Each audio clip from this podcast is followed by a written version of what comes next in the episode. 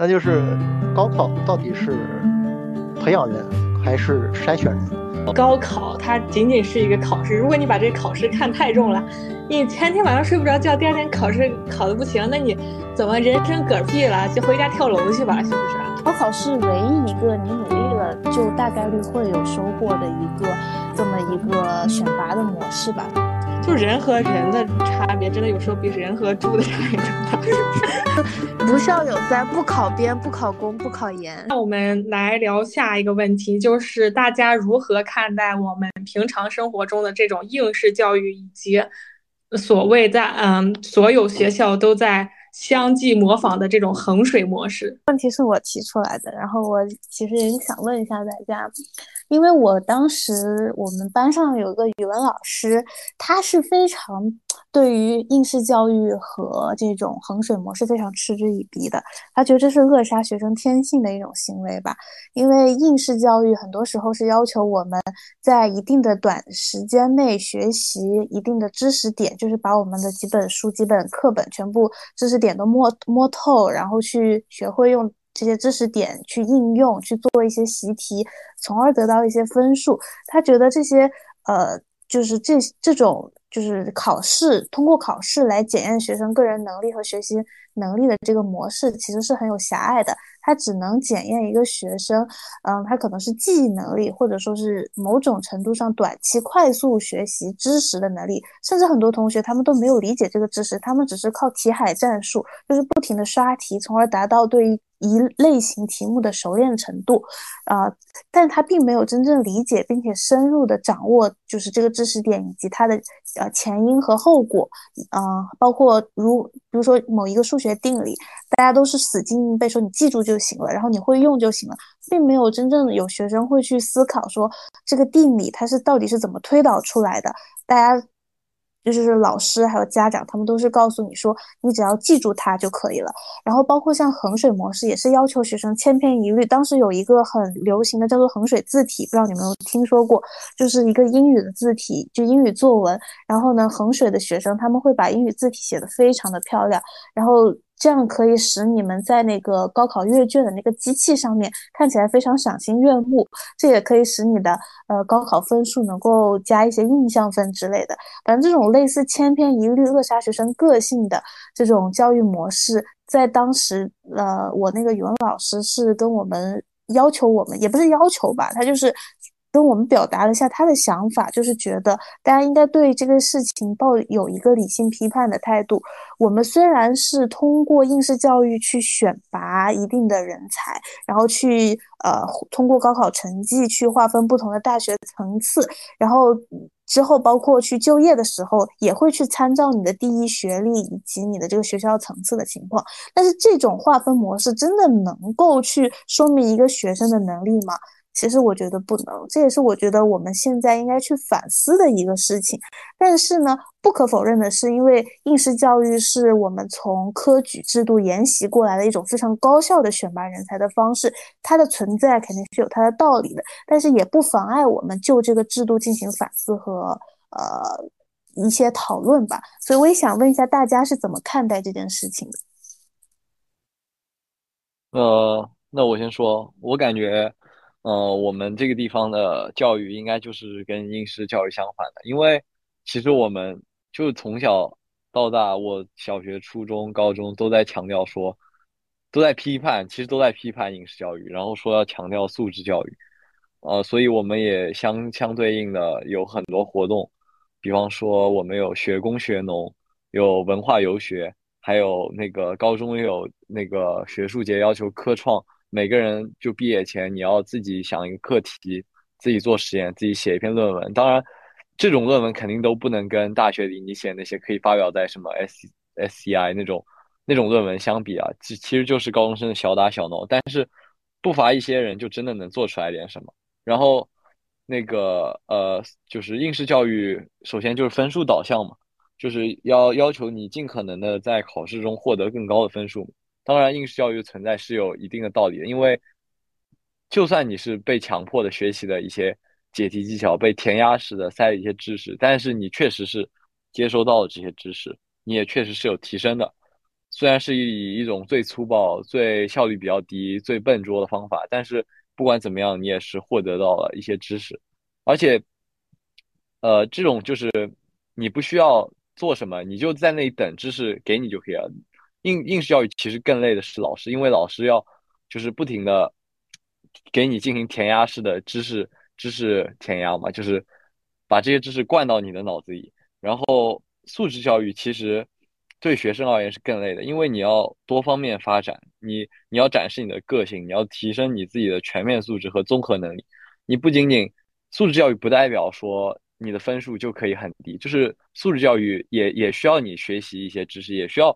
看你最后分数的提高，但是与此同时呢，你还要放那个进行你全面素质的提高，比方说呃呃科科创思维啊，或者是那个呃劳动意识这种等等等等等等，然后呃大致就是这样。所以说，其实素质教育和应试教育是两个不同的导向，但是素质教育应该是未来的大势所趋吧。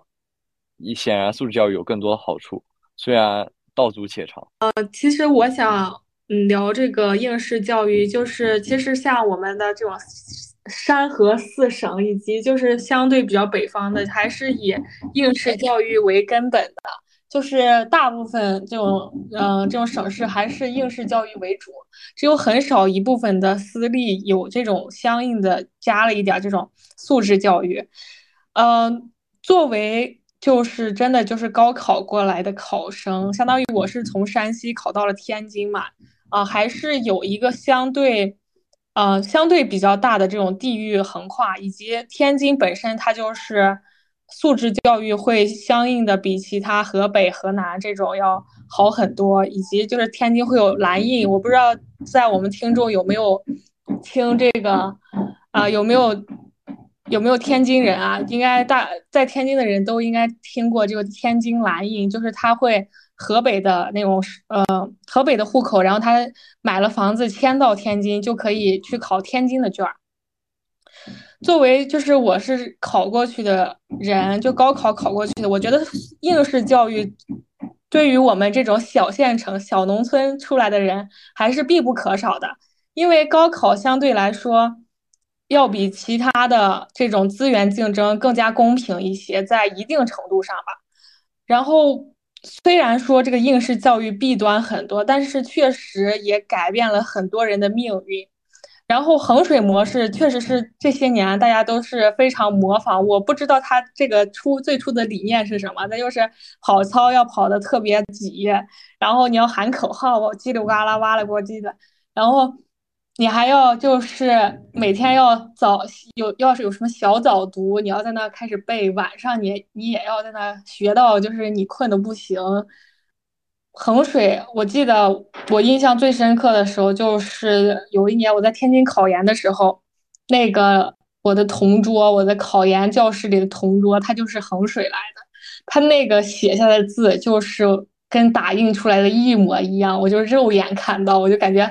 特别震撼，然后我感觉衡水就好像把所有人都变成了机器，我把你们每一个人都磨成我想要的样子，放进那个高考的那种程序里边，让你们在这个程序里边跑起来，然后以至于达到我的这个学校的，比如说一本率啊，或者说重本率什么的。所以这个模式虽然它有很多弊端，但是。它确实为国家或者说为某些家庭提供了非常好的支持，甚至有很多学生，包括山西的，专门去跑到衡水、衡衡水，呃，跑到衡水去上学。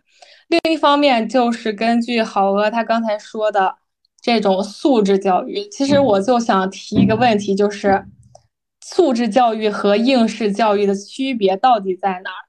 然后你如何来评判，就是某个人接受应试教育的 level 和你接受素质教育的 level，他到底是不是一个等级？他这个人会更好吗？你拿拿什么来评价这个事情呢？我希望好鹅等等给我一个回应。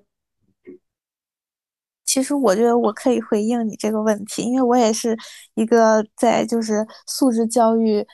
呃，因为因为广东还是比较偏素质教育，虽然说也没有上海那么素质教育啊，但是我是感觉，无论说是素质教育还是应试教育，啊，主流现在肯定是应试教育，但是素质教育它并没有说比应试教育优或者劣到什么样，就是。不能说从素质教育培养出来的孩子就一定会比应试教育的孩子优秀，因为素质教育只是提供了一种呃另就是另一个赛道的培养模式，就是学生他只是强调一种就是呃。呃，评分就是因为应试教育它只是以单一的考试成绩作为评判一个学生优劣的标准，我们只是觉得这个标准太过于单一了。但作为素质教育而言的话，他觉得一个学生的优秀与否不仅仅是由成绩决定的，他同样可以由他各方面的特长，比如说他体育非常好，那他也可以是一个得到承认和肯定的学生。他艺术特别好，他也可以去发挥他自己的个性和特长。只是我们觉得应试教育唯一的弊端就在于它过于一刀切了。就只是把学习成绩作为衡量一个学生的标准，我觉得这个是应该值得去反思的一点。但是如果说什么素质教育的 level 和应试教育的 level 之间有什么区别的话，我觉得这只是一个思维观念上的区别。如果就这个受教育群体的，就是教育的质量和教育效率来说，无疑应试教育肯定是最好的，因为你就像对比啊西方一些国家，他们肯定是素质教育，但是很明显的你们会发现，他们高中时期他们都在玩。他们真正开始学习是从大学时期才开始学习的，所以说你进到大学的时候就会发现中国学生学习非常厉害，就是因为我这就是我们应试教育的好处。我们数学一些什么竞赛，高中时期的参加一些竞赛，就会发现中国学生在这个考试技巧方面非常突出，知识基础知识也非常的牢固。但是呢，呃，这这是应试教育的某一种好处，但是它无疑也有一些弊端。这些弊端就比如说可能我们。缺乏了一种对于问题深入思考的能力，或者说是去对一项课题进行嗯深入研究的能力。我们可能只是浮于表面的去知道它怎么解题，但并没有去思考它的来源以及这些创新性。就是学生的个性被抹杀之后，他的创造力也会一定程度上的被抹杀。所以这是我觉得应试教育应该被诟病的一点。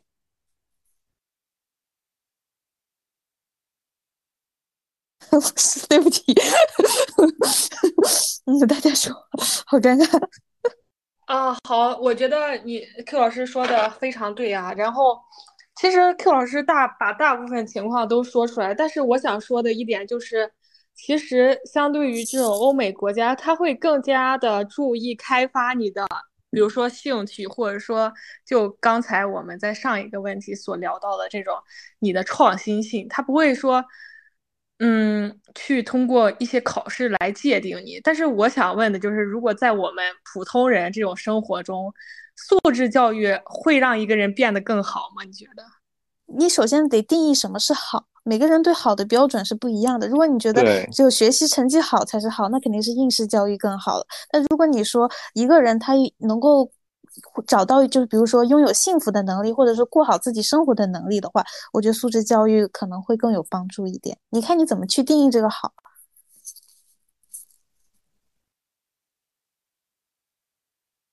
好鹅没什么说的吗？我感觉 Q 老师说的跟我说的那个跟我想的挺像。然后还有就是你要看一个人更适合什么。如果一个人说，就是有些人他就是一门心思想搞好自己的分数，那反而你给他施加素质教育的话，你让他去，他没有兴趣啊，他一一门心思眼睛里就只有分数啊，他就觉得只有好分数能上好大学，上了好大学就有好人生。那如果他有这样观念的话，你给他素质教育，他也不会快乐，他只会觉得应试教育才是他，才是，才是他自己，就是是他心中的光明大道。所以说，对每个人不同的人而言，素质教育和应试教育也是不同的。就你不仅不仅要看，就是这个人你你想要什么，而且还要看你对好的定义，就是一个是主观，一个客观嘛，就都有。啊，所以到底就是，所以到底一个人这种素质教育和应试教育哪个好，还是取决于这个人本身的。对，这个。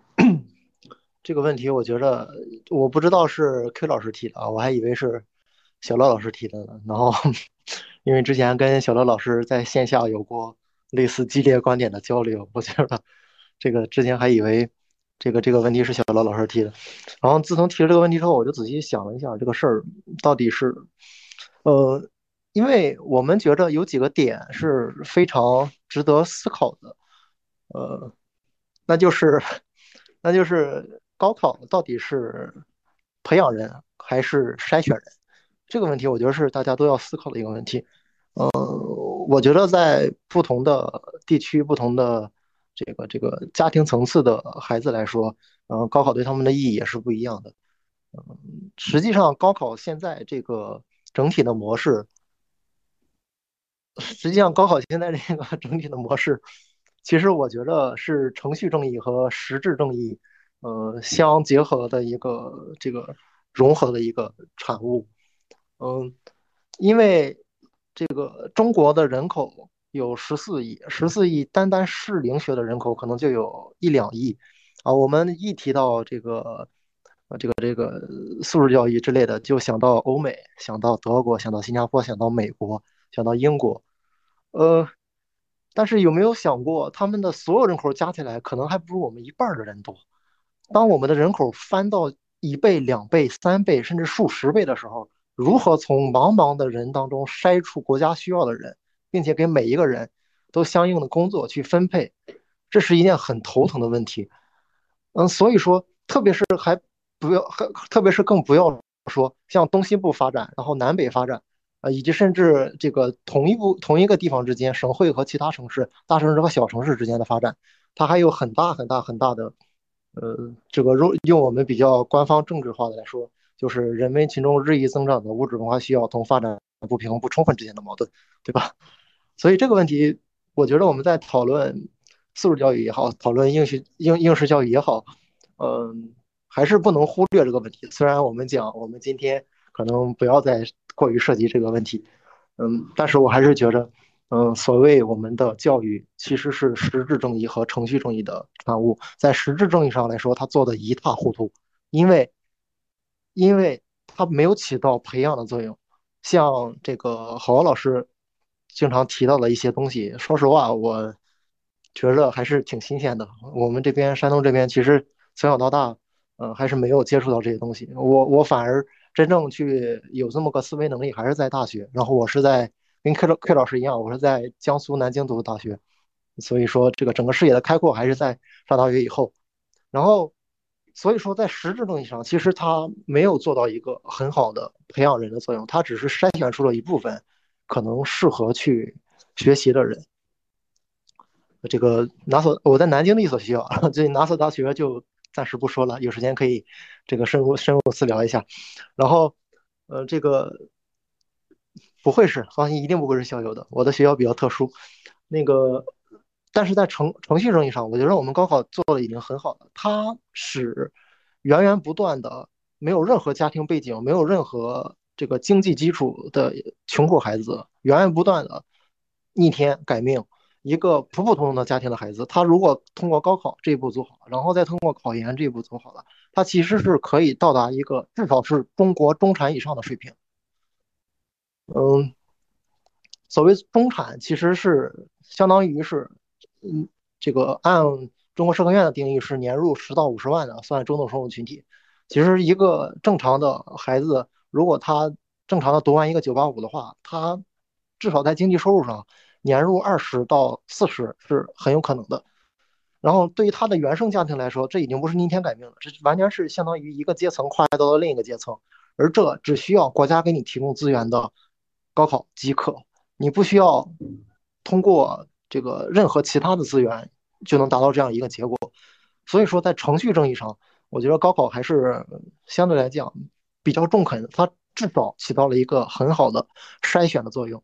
它把一大批足够努力，然后思维意识又足够超超前，然后这个又没有受原生家庭桎梏的一些孩子，把他们通过用自己努力的办法送上了一个相对来讲整个人还是比较就是。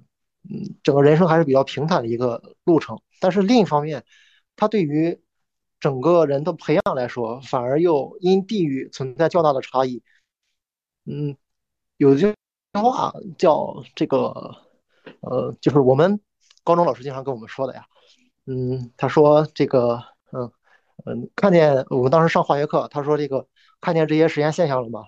然后跟他当时给我们放了一个就是其他学校做的视频，然后看见这些实验现象了吧？你像省实验，像人家那些好的学校，他们老师是可以现场拿这些实验器材现场给你们做的，做完之后什么实验什么现象，你就直接记下来就好了。但是你们不行，我们学校没有条件给你们搞这些东西，那你那很简单，那你就看个视频，看视频之后把我们这个相关的实验现象你给背下来就行了。这样的话，你跟他们不就站在了同一起跑线上了吗？这句话是经常我们上高中的时候老师跟我们说的，当时觉得就是瞎扯淡，这这这怎怎么他们省实验牛逼在哪儿，对吧？我我们我们这个这个我我们一中怎么了？就这么想。然后其实等这么多年，那高高考完这么多年，想想其实说的也是的，嗯，就是没有那个条件去搞这些东西。哦，我们大学的那个我我们高中那个外教是菲律宾人，你想菲律宾他那个英语，其实我觉得。我觉得也就那样吧。然后，那个菲律宾人外教一星期只有一节课，然后还是大课啊。想一想，其实确实跟这个郝老师这样的条件相比，还是差很多的。但是同样的不妨碍我们也有身边也有很大的一批人，然后包括我自己，都一点一点的算是考出来了吧。但是这就是所谓的这个程序正义最直接的结果，它是利好穷人的，嗯。它可以说是怎么说呢？我感觉这个应该是为我们整个国家的根基打下了一个基础。它属于那种得罪了所有人的制度，但是呢，又所有人都不得不要的一种制度。啊，大概就是这么个情况。对，我觉得 F 君讲的非常中肯，就是说我们应试教育其实是适应我们当下就是国情人口基数大国情的一个呃比较。呃，优化就是比较比较比较什么的一种方式吧，比较呃有效率的一种方式吧。然后呃，我们也不能够直接的说呃完全可以照搬西方的他们那种教育模式，因为他们毕竟已经是发达国家很多年了，他们的这个人均 GDP 也比我们高很多。所以说呃不能够生搬硬套，应试教育它肯定是有它一定的好处的，但是呢，就是呃它。随着这个时代的变化，然后呃，我们的思维方式以及对于这个教育模式的一种反思，在这一系列的时代的长河慢慢往前演进的过程当中，嗯，究竟应试教育的它究竟应不应该存在，或者它是有哪些优好处和坏处，这也是值得我们去更深入的去讨论的。呃，其实刚刚那 F。君说那个点，我觉得很有意思。他说，高考究竟是培养人还是，呃？筛选人，就这就跟我们下一个问题就是正好串上了，因为我们都在我们高中时期，所有老师都对我们说，说高考是你人生中非常重要的一个节点，因为高考是呃我们中国提供了一个相对公平的平台，让你穷人的孩子也有机会呃去进行阶级的跃升，所以说就是啊只靠读书改命的，也可能只能存在于这种应试教育的模式体系下，就像。像我们科举，就是呃考取功名，就是所有呃寒门寒窗学子、寒门学子的一个梦想吧。所以说，嗯，高，但是就是我们这么多年下来，你们就是高考完了，有像好额高考刚结束的，还有像我们三个已经高考呃过经历高考很多年了，你们会觉得高考还是你们人生中非常重要的一个环节？如果考得不好，你的人生真的就完蛋了吗？我想问一下你们这个问题：高考真的这么重要吗？呃，那个稍微稍微抬抬个杠啊，这这个关于科举这个类比，我觉得不太不太正确，因为之前呃关注过科举的相关事情，科举能读书的那绝对都是至少是中农以上的那个啥了，真正的穷人是真的读不起书的。那个年代能读起书的绝对是这个中农以上的嗯用户了，普通人还是不太好读书的。所以说，我觉得整个基础教育还是相对来讲是一个比较良性的教育，这样子。那那你觉得就是 F？我想问一下，你觉得高考对于你的人生来说是一个非常重要的一个分水岭吗？我觉得整体来讲，我觉得可能我高考完时间还不够久，还不够有这个资格去回答这个问题。但是。整体来讲，目前来看啊，这个高考那一刻考的那个分数，其实还是不能说影响特别大吧，但也不能说影响特别小。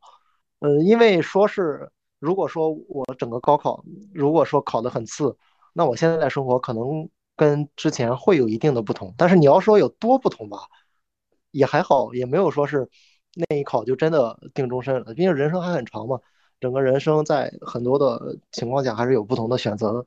但是客观来讲，我那些高考考得比较好的同学，确实这几年要比我现在过得顺很多，真的顺很多。这个分怎么比吧？你如果跟自己比，跟自己的过去、未来、将来比，那可能高考没什么，就这样吧。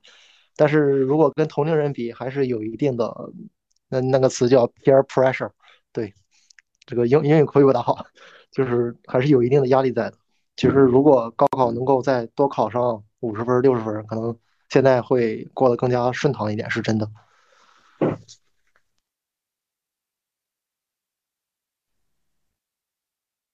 呃，那我就是 F，他都说他那个高考考完时间不够久，很难回答这个问题。那我考完时间更短，就是我才刚高考考完半年，所以我也不知道高考会对我的命运产生怎么样的影响。这个是吧？我的命运刚才刚刚开始呢，高考完的命运才刚刚开始，人生还没有开始呢。对，人生还没有开始呢，很难回答，好吧？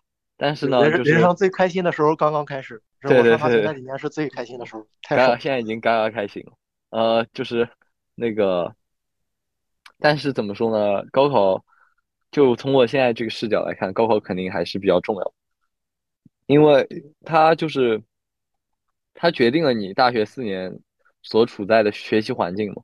就不仅仅是你考进了这个大学的师资、教育质量，比方说。呃，你呃双非什么的，肯定跟九八五九八五学校的教育资源，不管是老师还是说你能获得到的教育资源，肯定是有很大不同的。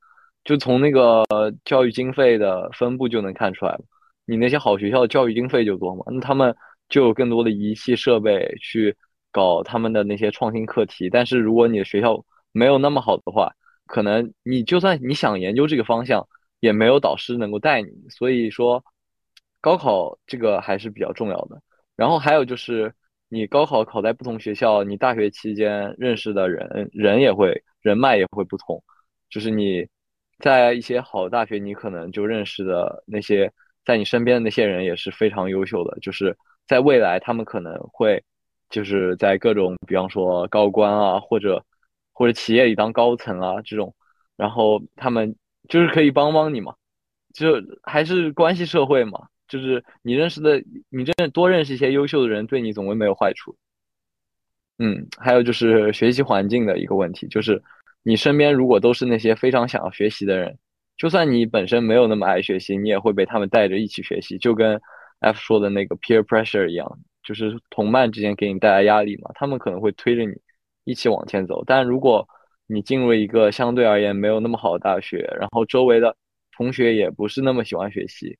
虽然就是现在短视频号里会有很多那种励志博主，就是说什么舍友都不学啊，但是我就是天天泡图书馆，天天学，最后我考研考上了一个非常好的学校，也也有这这种非常励志的故事。但毕竟这是个例嘛，可以说是幸存者偏差吧。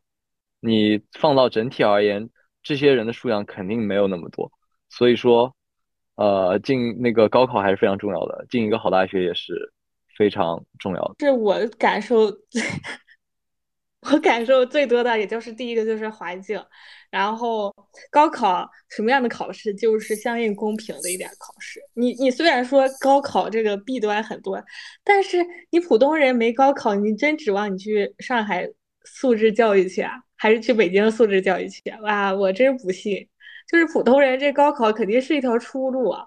然后至于说考得好的人，我觉得这个就是跟你你个人追求有关系了。你追求什么样的生活？有可能你高考完，你考选的那个专业跟你以后生活完全没关系。所以就是，我觉得我现在就是不太 care 这个东西，就是别人到底怎么发展的。跟我没有什么特别大的关系，就是每个人都有每个人的花期，每个人有每个人的时区，你不要去掺和别人一脚。你如果硬要掺和的话，你只会被卷入这个洪流里边，你会有可能你会就是变成一粒时代的尘埃，但是但是这样就绽放不出你自己的光芒了。我还是比较希望每个人都能绽放出自己的色彩，所以。不论在什么情况下，就是保持自己独立的一个状态和独立的一个想法，然后去面对个人生吧。我觉得高考绝对不是分水岭，这个考试也并不能决定你以后未来会走什么方向。你到底走什么方向，绝对是由你个人的这种意志啊，或者说你的兴趣决定的。高考它仅仅是一个考试，如果你把这考试看太重了。你前天晚上睡不着觉，第二天考试考的不行，那你怎么人生嗝屁了？就回家跳楼去吧，是不是？对吧？肯定不能这样，对吧？你肯定是要奋起直追，你大学时候好好学习，对吧？你就好好努力就完事儿了。人生不是只有这一场考试，人生的选择多了去了，每一个路口都有一个分岔口，你要怎么选？这个是。你的每一条分岔口的选择都关乎于你这未来人生的走向，所以高考它重要吗？它重要，但是它能决定你的人生吗？我觉得一定程度上，它只能决定百分之二十，剩下的百分之八十绝对都是靠你个人的努力的。虽然我这个话说起来可能会有点偏激，大家会觉得啊，那本来有的人就是考上九八五了，人家就。毕业了，人家就能挣嗯二十来万啊，那我就是个三本儿啊，那我怎么办啊？我就我就靠你养我是吗，小乐？我说大哥，你没事儿吧？啊，你你靠你挣几千块钱关我什么事儿？而且这几千块钱是反映的你的能力，人家九八五的为什么有能那个能力啊？人家学呀，人家是你一样吗？天天躺那光吃不干，对不对？就是。主要的就是说，你要你这个人要有能力，别人要看重的是你的能力，你要积极向上，你要为所有事情都付出一定的心血，你不能说是你考上九八五被退学的人也多了去了，对吧？就是这个东西你不能说死，高考它到底有多重要，这取决于你对。这取决于他在你心里的分量，他只能展现出他在你心里的分量。有的人觉得考高考特别特别重要，就觉得他高考考不上他就完蛋了，那他说明他可能在他心里就占百分之九十的分量。但是在我个人心里，我觉得他可能只占百分之十，最多百分之二十。虽然我高考考的不怎么地啊，我研究生也没考上，但是，但是我还是就是觉得这个事情。都是最终取决于你个人的，你要怎么发展，嗯，人生的路都由自己决定。如果你把这个，嗯，你的失败归结于这种应试教育啊，或者是制度，我觉得你才是最傻的那一个。呃，看得出来。腾讯会议怎么不能鼓掌？我好想鼓掌。可以鼓掌，我们在留言区已经鼓掌了，就是是的，非常的就是让人热血沸腾。然后可以发可以发现，就是这个高考在小乐主播的心中，跟男人一样，都只占百分之二十，跟他跟跟嗯小乐同学是把一切在他心目中不是那么占主要。的东西都分成了百分之二十，我觉得小乐这个百分之这二八开的这个分划分让我觉得很很有意思。嗯，但是你为什么总是二八开呀？不是不是，他只是就是就是你懂，男人只能在我情感的百分之二二十，高考只能在我人生人生的百分之二十，但是但是我跟你说就是。每一个它都是你，你人是由一比一，一乘一乘一，就是感情乘上你的人生走向，再乘上你的未来选择，或者乘上各种东西，所以它最后就是零点零零零几。嗯，主要还是要走主靠你的主观选择的，不是说听懂掌声。哎，就是呃，确实就是因为怎么说呢？嗯，我们分几个阶段吧，就是一般高考前，我们都会跟学生说，嗯，高考是非常重要的，因为这是你能够得以翻身的一个非常重要的机会。就包括像好鹅和 F 之前说，可能一个好的大学可以给你更好的平台资源。呃，人脉，但是它并不是，它是一个机会，但是人生的机会还有很多。呃，虽然说高考可能是一个你仅仅只要可能就只用通过努力就能够获取成绩，就是有付出能够相应获得回报的一个，呃，相对来说比较容易的一个翻身的模式。因为你高考毕完事儿之后，你哪怕像考研，还有之后社会就业很多事情，你付出了努力，但它。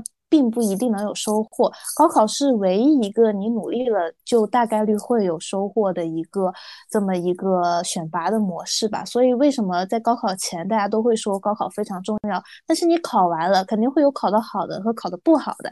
考得好的自然不用说了，但是不能说明考得好的人他之后的人生就一定一帆风顺，他就一定是人上人了，不一定。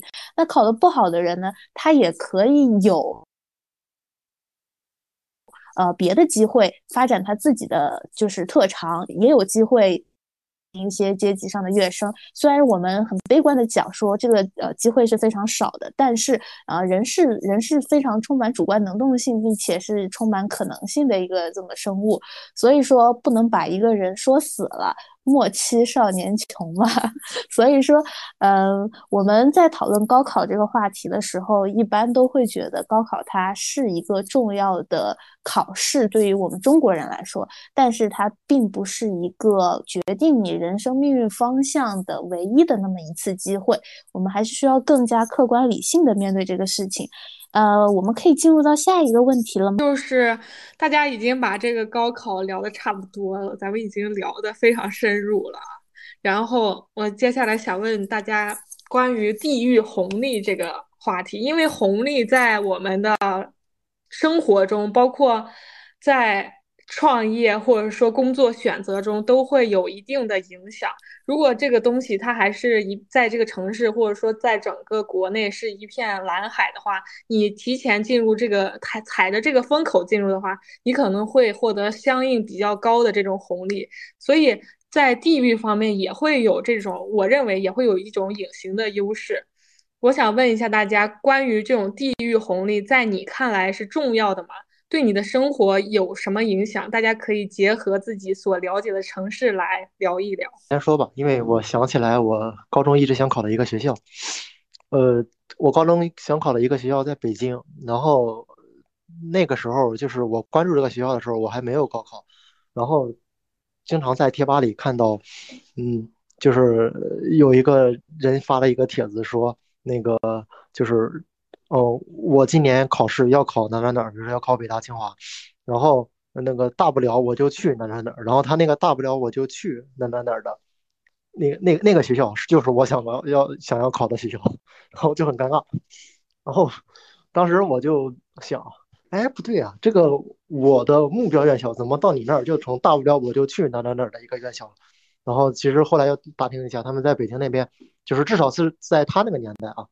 嗯，我想考的那个木院校还是嗯比较属于打底的学校，就是就是就是他们那边北京人分还是相对比较好上，但是那那同年在我在我们山东那个分已经不低了，就是大概是这么个情况。然后所以我觉得这个呃地域红利啊，嗯，理论上客观上应该是存在的，但是主观上呢，可能跟这个每个人的人口每个省的人口还是有一定关系的。呃，人口少的很明显，它这个地区资源、教育资源多的，那那那可能就相对来说，嗯，考学的话会好考一点。你像我们山东教育资源就比较少，一个几十万的大省的这个大的大的考考考试省份，结果九八五才三所，那就很尴尬。然后，所以说整个问题我觉着还是存在的，但是呢。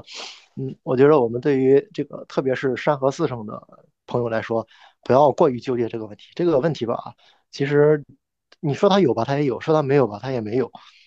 嗯，任何事情都是要充分发挥自己的主观能动性，然后结合结合当下的一个具体的环境去一步一步走的。然后，与其去过分的关注这个问题，嗯，其实对我们整个备考来说是不是不是很重要的？呃，那我们就先说这个地域红利的问题吧。我其实觉得地域红利对于呃身处一些优势就是集中教育资源的城市或者说是省份来说，它应该是重要的。嗯，很明显的就是可以感觉，呃，北京，呃，我们很多说北京卷是全国高考卷中最简单的，就是说北京人他们考取九八五，甚至说清北，嗯，还有一些 C 九的。高校他们会稍微比我们外省，特别是山山和四省的同学考过去要容易一些，嗯，所以这就是很明显的一个教育资源的倾斜，包括他们北京人的地域红利，这也是为什么大家都想成为京爷的原因，嗯，所以我觉得，但它对于我的生活来说，我觉得没有什么太大的影响，因为，嗯。你在一个地方是享受那个地方的教育资源，同样跟你竞争的人也是享用享有同样的教育资源。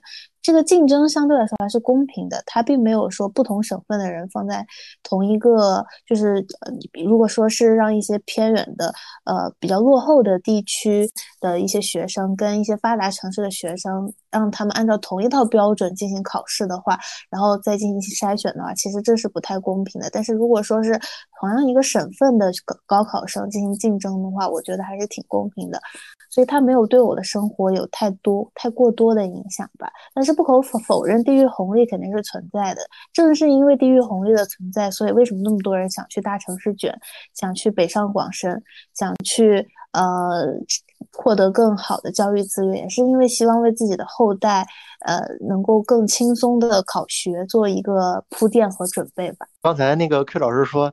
那个那个说说的那个事儿，我突然想起来一个挺好玩的事儿，就是我大学有一个云南的同学，然后他是少数民族，他是壮族的，然后他那天聊到少数民族加分的事儿，说云南他们那边有政策，然后不同的民族可能一年、两年、三年，然后可能会呃，就是轮到他们民族的话，高考会加五分。然后他说着说着，突然突然就对着我哭起来了，老子差一年没有轮到加分。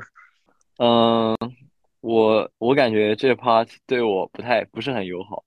我因为我是既地域红利的既得利益者，就是那个这么说吧，刚刚 F 说山东省有几十万人是吧？只有三所985。那上海，我我去年高考是五点五万人，然后上海有四所985，前三千名，五点五万人里的前三千名，就是985，应该是就是稳稳的，只要你你不嫌弃专业，你前三千名985应该就稳稳的。而且还有一个很奇特点，就是上海外的985在上海的收分都不是很高。比方说，呃，在我们这儿，呃，武武汉武大、华科和哈工大这种非常强力的学校，在上海收分就跟华师大差不多，这是比较神奇的一点。呃，就是很强的学校在。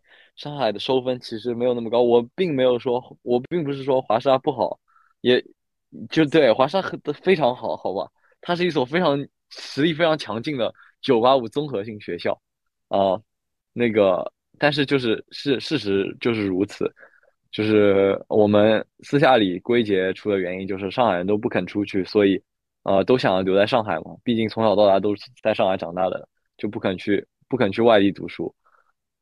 不是叠加，好吧？对对，母校是要有一种光荣的使命感的，好吧？不是保命，就是真的有有光荣感。就是我来，我我这个分到到这个学校，我是非常非常开心的，我一点都不后悔这个选择。开学到现在，我也是很开心的，很满足的。然后，呃，就是地域红利确实存在，这个是无可厚非。就是你看我舍友。都是什么辽宁省前一千六百名的天之骄子，过来跟我这个五点五点五万人里两千多名的在一个宿舍，对，所以说地域红利是确确实实存在的。然后啊，还有什么？还有还有什么要说的吗？对你的生活对我的影响吗？啊，有啊，我是既得利益者，怎么可能没有影响？我要是我要是在别的省份，我可能就考不上这个学校了，当然也没有机会试验嘛，毕竟我是在本地考的，所以。呃，影响应该是有的，但是也说不准，万一我要是在外省市考，能考到更好的学校呢，对吧？然后还有就是呃，上海高考虽然就是被诟病说呃数学、物理、理科考太简单，没有外省市考好，考到考难，但是上海英语真的很难，就是难难的离谱的那种。你可能全国卷学霸都可能考一百四十七、一百四十八这种，但是在上海，你英语卷想考一百四十七、一百四十八，那就是人中龙凤的存在，就是非常非常非常牛逼的存在。你直接裸裸考。裸考、托福、雅思都是能一遍过，什么七点五分，雅思八分，七点五分，呃，托福一百十加、一百十五加这种，应该就是这种水平。你可能上海高考能考个一百四十五加吧。所以说，上海高考英语是确实是非常难。但是，呃，怎么说呢？就是还是没有办法，呃，抹除它这个地域红利的存在。就是确实，它就是人少，而且九八五招的人还多。就是我也不知道什么原理，但它就是这个存在的。嗯，好，大家可以在评论区里骂好饿了。开始。六，为什么骂我？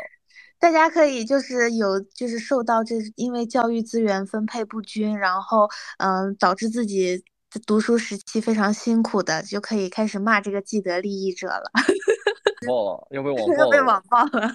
要被网爆了。Q 老师保护我。你要你要转我那个精神损失费。可以可以可以，就是，嗯，但是好鹅非常好的一点就是它没有一个，就是因为我对上海有的时候会有一些刻板印象，就上海人会有一种固有的傲慢，但是好鹅身上一点都没有，他非常清楚的认识到自己是这个小利益的享有者，然后非常谦卑，但也是也承受了这点，虽然让让我们觉得心里非常的不平衡，但是没有办法，因为这是他们几代人的努力，我们还需要继续努力才能到达他们已经到达的罗马，这就是现实。来说一下，因为我今天刚考完雅思，所以我今天就是会，嗯，发言不是很，嗯，怎么说呢？不是很有逻辑啊。首先我就我考七点五，我考七点五。首先我就想说，好的这个人中龙凤雅雅思和托福啊，我跟你们说有个很奇葩的一件事，就是我之前玩一个也是属于一个社交软件，然后就认识一个上海人，然后有一天我就真的我就。烦死了，就考这个雅思，我就每天都在琢磨他怎么能达到那个分儿，你知道吗？就尤其是那口语啊，这口语真的是特别烦，你知道吗？就让我每天我就看着那个口语，我就想吐，然后我就觉得天呐，让让我跟一个外国人说话，我八辈子没跟外国人说过话啊，开玩笑的，我只是十几年没有跟外国人，不是二十几年没有。你要享受这个过程，你要享受跟外国友人交流的过程。而且其实跟外国人交流也不需要什么语法。对，不需要语法的，就是你两个两个眼界的碰撞，很好玩。但是你知道，对于我们这种山西人，你知不知道山西人的高考是不考听力的？首先他不考听力，第二他不会让你上课在那练口语，不不像你们上海人不考听力的，不考听力，对他们不考听力，山东还考，山西就不考。对，我跟你们说，所以说不像你们有那么素质教育，我们都是。我们都是黄土高坡上的人，好吧？然后我认识这个上海人之后，有一天我就问他说：“哇，你这个英语好难，因为我知道他考了七点五还是八，呃，七点五应该是。”然后我就问他说：“啊，这好难呀，这怎么学的？”他就说：“哎，我其实也没怎么学，我就好像他就考了练了一个月吧，他就去了。然后他我就问他你每科考了多少？结果人家就是。”听力八，阅读八，口语八，嗯，然后加一个写作是六点五。我不知道大家对雅思这个有没有概念？就是总分是九分，你要达到一个八，听力和阅读可能还相对简单一点。如果你口语想达到八，就相当于是一个母语者的程度。我不知道上海你们到底是什么教育啊？能不能给我们普及一下？我也想这样，我真的受不了，我真受够了，受够了，我真的。他他小学就有外教进家门呢，你想想这是什么教育？六不是他，然后这就是所谓的地域红利。为什么他跟我一样的年纪？哦，他比我大一岁还是？他跟我一样的年纪，他口语能到八呀，大哥，这这在山西人眼里这是神一般的存在。然后后来我就再也没跟这男的说过话，因为我感觉有点记仇哎，就是就是这种鸿沟是难以逾越的，懂吧？所以我就感觉就人和人的差别，真的有时候比人和猪的差别更大。这就是我眼中的这种地域物种跨越了。对呀、就是有些有些人出生就在罗马，有些人一辈子才能到达罗马，这是没办法比的，就是公平是不可能公平的，就是没有绝对的公平没。有绝对的公平，只有相对的公平。是的，对只所以有程序上的公平，没有实质上的公平。永远的所以这个对我只能尽力的生去追求。生活 是有很大影响的。就我付出可能啊、几个月的努力吧，人家已经轻轻松松就达到了，就是顺手拈来。你你怎么不那是？但是人家从小到大对从小到大付出很多努力，对，人家小时候也学了好久。对，人小时候你玩的时候，人家在学。是的，就是早嗯付出晚付出，就是环境，这是环境红利，但是是的，不能说是人家就是坐享其成了。嗯，对是是不是坐享其成？但是在我们同等的年纪下，他确实会比我拥有更多的选择权利，对不对？所以我认为这是是你你在其他方面比他有更多的选择权利，你不要光说英文嘛，你肯定说不定定他的你肯定有别的地方可以碾压他呢，对吧？对，但是我觉得不如你会算数。但是我觉得选择权利这个问题，就是也跟你自己家庭给你多少支持有很多很大的关系。就是你家庭给你的提供经济支持越多，你自然选择的权利就会更多。然后你就像英文这个，也是因为你从小你的家庭和你周围的环境，然后给了你这样一个条件，大家都很重视英语，所以他们从小到大都会去学英语，从而他们在英语这个方面就会比较擅长。所以说到底就还是，嗯、出生观念对，还有一个就是出生的问题，你出生在哪里，就下辈子投胎，但愿我是个瑞士人。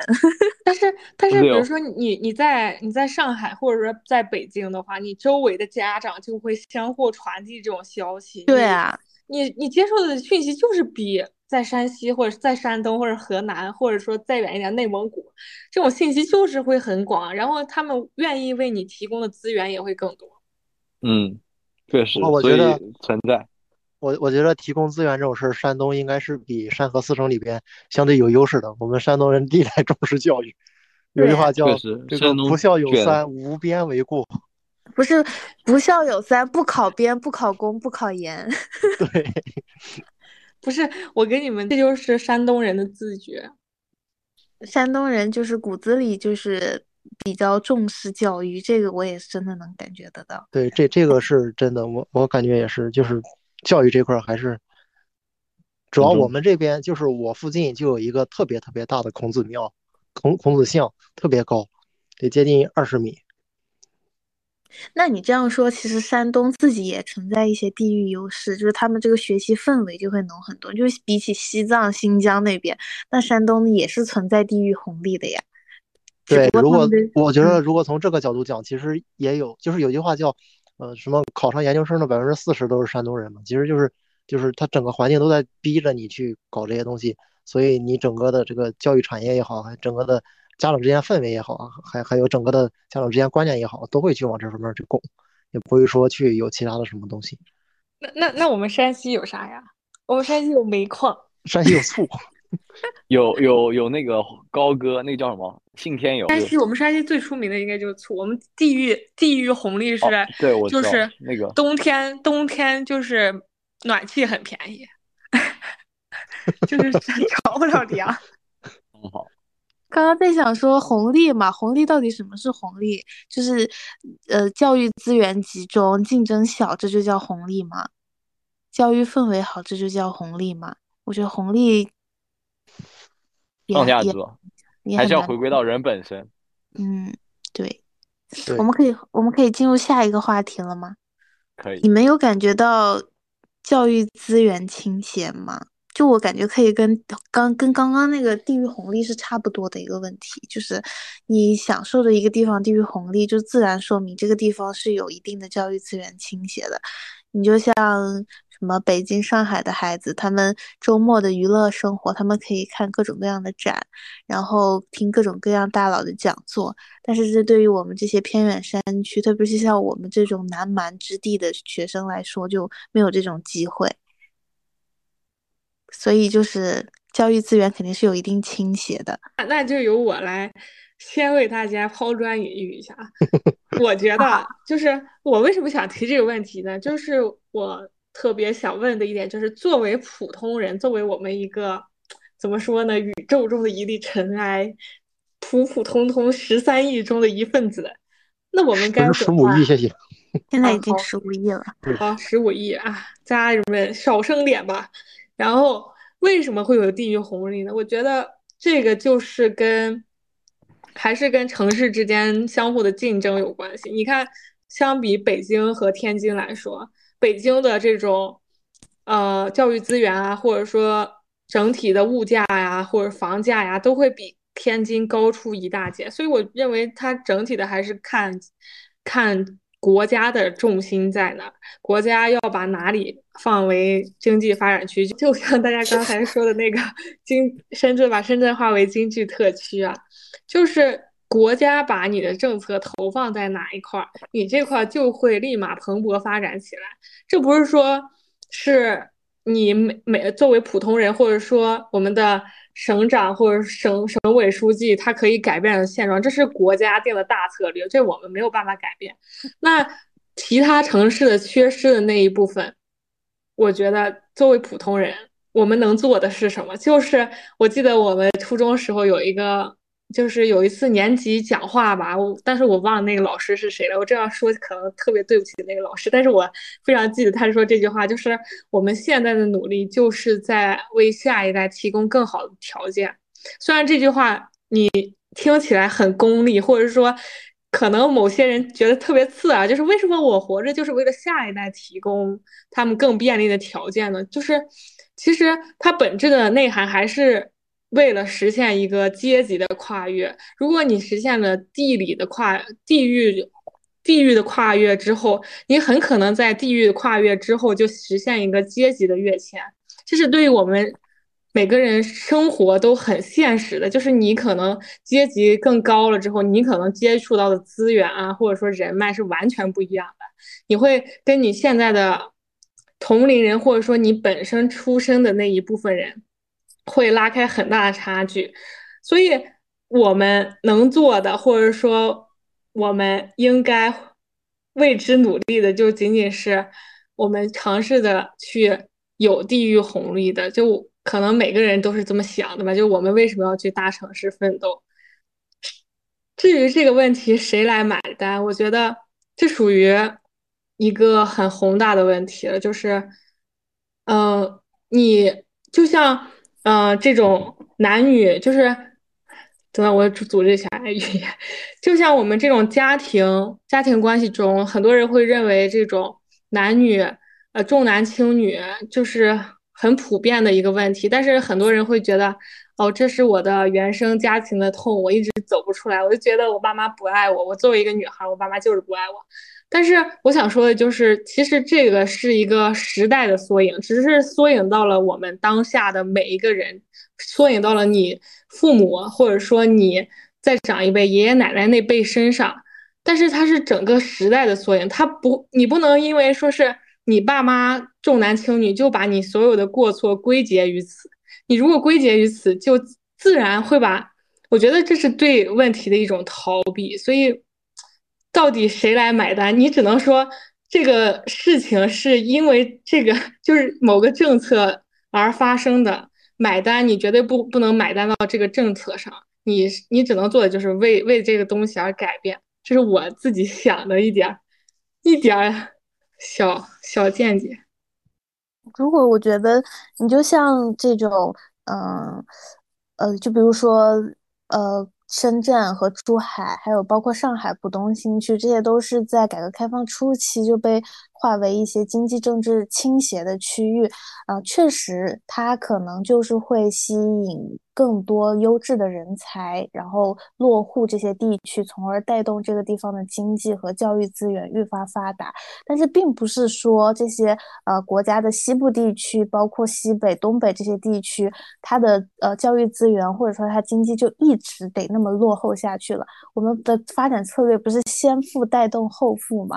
先从点城市发展，然后再到区域发展，从由点到面，所以这应该是一个循序渐进的过程。我们最终的目的就是追求共同富裕。个人而言，我觉得你如果是出生在一些，比如说比较偏远的地方，你肯定是要付出一些比旁人更多的努力。这这事实就是这么一个事实，就是因为现实社会上本来就没有所谓的绝对的公平，但是你的努力可以为你的。下一代就像小乐刚刚说的，为下一代创造更好的条件。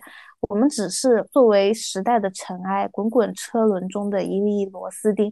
我们所做的就只能是顺应这个时代的发展。大家卷，那我们就跟着大家一起卷。嗯，都是为了美好的生活而奋斗嘛。就我们今天大家大家都。对，那就我们今天就聊差不多了，谢谢大家收听，欢迎大家继续关注。要是想网暴的好鹅的话，欢迎大家在评论区留言。他是来自上海的护爷，一八五一八五 一八一八五什么纯情少纯情男大一八五八块腹肌八块腹肌纯情男大没有没有八块没有八块。我觉得应该要把好鹅身上所有的那种优质男标签全部都写出来。一八五八块腹肌，上海对上海户口，九八五学历，计算机专业，这些全部都是加分项。会打篮球，hip hop 会打篮球，hip hop 爱好者，获得优先择偶权。听众朋友们，要是对他感兴趣的话，欢迎加入我们听友群，可以联系联系我，然后我为你们牵线搭桥。就是大家如果想认识更多优质的男嘉宾，解决各位在相亲上的各种需求和烦恼的话，欢迎大家加入我们的听友群，认识更多优质的男性女性。嗯，我那我们这期节目就到这里结束啦，感谢大家收听，然后我们接着要进行我们的啊 after party。好，我我是主播小乐，拜拜。我是 Q 老师，拜。我是好鹅，拜拜。我是 F，拜拜。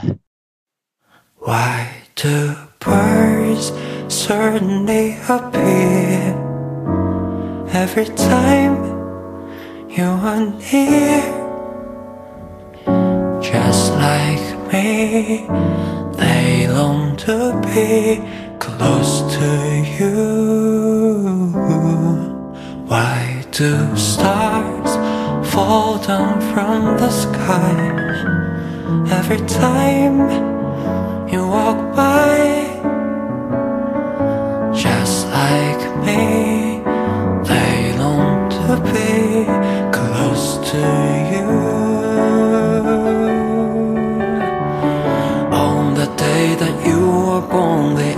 angels got together and decided to create a dream come true.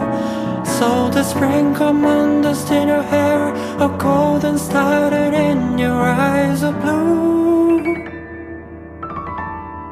And that is why all the girls in town follow you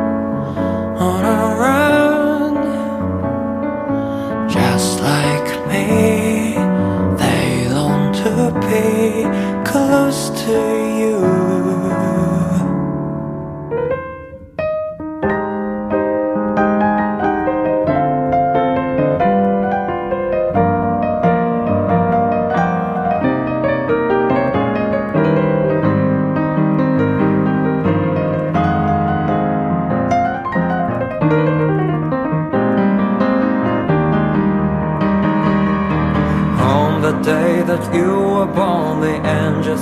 Together